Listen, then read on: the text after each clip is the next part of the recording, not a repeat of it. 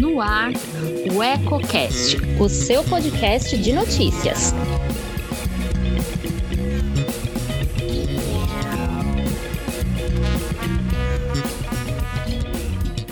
Olá, eu sou Elton Laude e começa agora mais um Politicando, que toda semana traz alguns pontos e contrapontos do meio político. Quer saber o que está dando o que falar nos bastidores? Fique comigo. Antes de começar, clique aqui embaixo e inscreva-se. Isso ajuda muito a fortalecer nosso canal e nos motiva cada vez mais a produzir conteúdos relevantes, sempre com seriedade e profissionalismo. Em 31 de março de 1964, há exatos 57 anos, um famigerado golpe de Estado derrubava o então presidente da República, João Goulart, empossado democraticamente após a renúncia de seu antecessor, Jânio Quadros. Por sua vez, havia deixado o posto três anos antes, depois de governar por apenas sete meses. A data, que marca o início de 21 anos de ditadura militar, período mais sombrio da história recente do Brasil, precisa ser lembrada, porém jamais celebrada, como já tentou impor o presidente Jair Bolsonaro sem partido e seus apoiadores. O 31 de março é um símbolo de tempos que ninguém, em sã consciência, gostaria de reviver. Talvez a data nunca tenha sido tão simbólica, pelo menos não desde a redemocratização do país, conquistada ao custo de muita luta, enfrentamento à repressão e morte em 1985. Na semana em que o golpe militar completa 57 anos, uma mensagem importante é transmitida aos cidadãos brasileiros justamente pelas Forças Armadas. Não haverá instrumentalização política das instituições Ainda que nas entrelinhas dos desdobramentos ocorridos nos últimos dias, os comandantes do Exército, Marinha e Aeronáutica demonstraram que o emprego das Forças Armadas não será banalizado, posição consensual entre todos do alto comando. O que se percebe é que, ainda que dezenas de militares da Ativa e da Reserva ocupem cargos estratégicos no governo federal, muitos no primeiro escalão, a politização das corporações, que fontes de Brasília indicam ser um desejo íntimo do presidente, não é vista como possibilidade do lado de dentro dos quartéis. Os generais de quatro estrelas, que estão no topo da hierarquia das Forças Armadas, sinalizam que não flertarão com a ruptura constitucional, nem para dar suporte à propaganda governista com apoio declarado aos atos de Bolsonaro nas redes, tampouco para atender impulsos antidemocráticos de um governo que vê suas bases ruindo.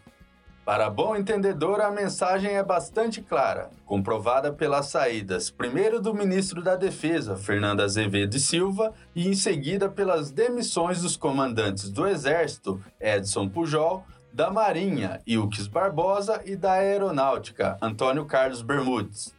O movimento já era esperado diante do cenário de instabilidade que já existia, mas foi potencializado na segunda-feira quando o general Azevedo e Silva entregou seu cargo. No mesmo dia, após uma reunião do alto comando das Forças Armadas, toda a imprensa já esperava pelo anúncio da saída de Pujol, Barbosa e Bermudes. O que se comenta é que, temendo uma repercussão ainda mais negativa do assunto, em meio à sua maior queda de popularidade desde o início do governo, Bolsonaro teria se antecipado ao pedido de demissão simultânea dos três generais, incumbindo o também general Walter Braga Neto de despachar seus colegas de farda. Braga Neto, que na reforma ministerial promovida pelo presidente na segunda-feira deixou o comando da Casa Civil para assumir o Ministério da Defesa no lugar de Azevedo e Silva, fez o comunicado ainda na manhã da terça-feira, após se reunir com os três comandantes em uma conversa que teria sido bem tensa. De acordo com fontes que acompanham os desdobramentos da política nacional, existe um grande temor de que a crise entre governo federal e Forças Armadas se agrave a partir dos últimos episódios, principalmente porque Braga Neto seria visto como um soldado de Bolsonaro por colegas militares de dentro e de fora do Planalto. Muitos esperam que, diferentemente de Azevedo e Silva, que minou sua credibilidade com Bolsonaro atuando como ferrenho defensor da imparcialidade das instituições, blindando-os de qualquer interferência barra influência externa, Braga Neto atenda aos anseios do chefe e faça uma gestão um tanto quanto politizada. Porém, mesmo que na posição de chefe das Forças Armadas ele não tenha problema algum em fazer manifestações públicas de apoio às ações de Bolsonaro, informações da grande imprensa dão conta que ele encontrará resistência se a mando do presidente resolver cobrar o mesmo dos novos comandantes. Todos serão escolhidos pelo próprio Bolsonaro. No entanto, o que circula é que todos aptos a ocupar os postos estariam alinhados com a filosofia de seus antecessores. Pelo visto, esse será mais um dos inúmeros focos de desgaste dentro do governo federal, o que pode aumentar a pressão sobre outras questões sensíveis. A principal delas é o desastroso combate à pandemia do novo coronavírus, que coloca o país no pior momento desde março do ano passado, com recorde de mortes diárias, colapso hospitalar, falta de insumos e medicamentos básicos, além da vacinação que caminha a passos lentos. Neste ponto, porém, é preciso ser justo e destacar que o caos observado de norte a sul do país também tem uma parcela de responsabilidade de governadores prefeitos e, obviamente, da própria população, pelo menos de parte dela, que insiste em violar as regras, ignorar as recomendações e, com isso, ajudam a nos colocar na beira do abismo.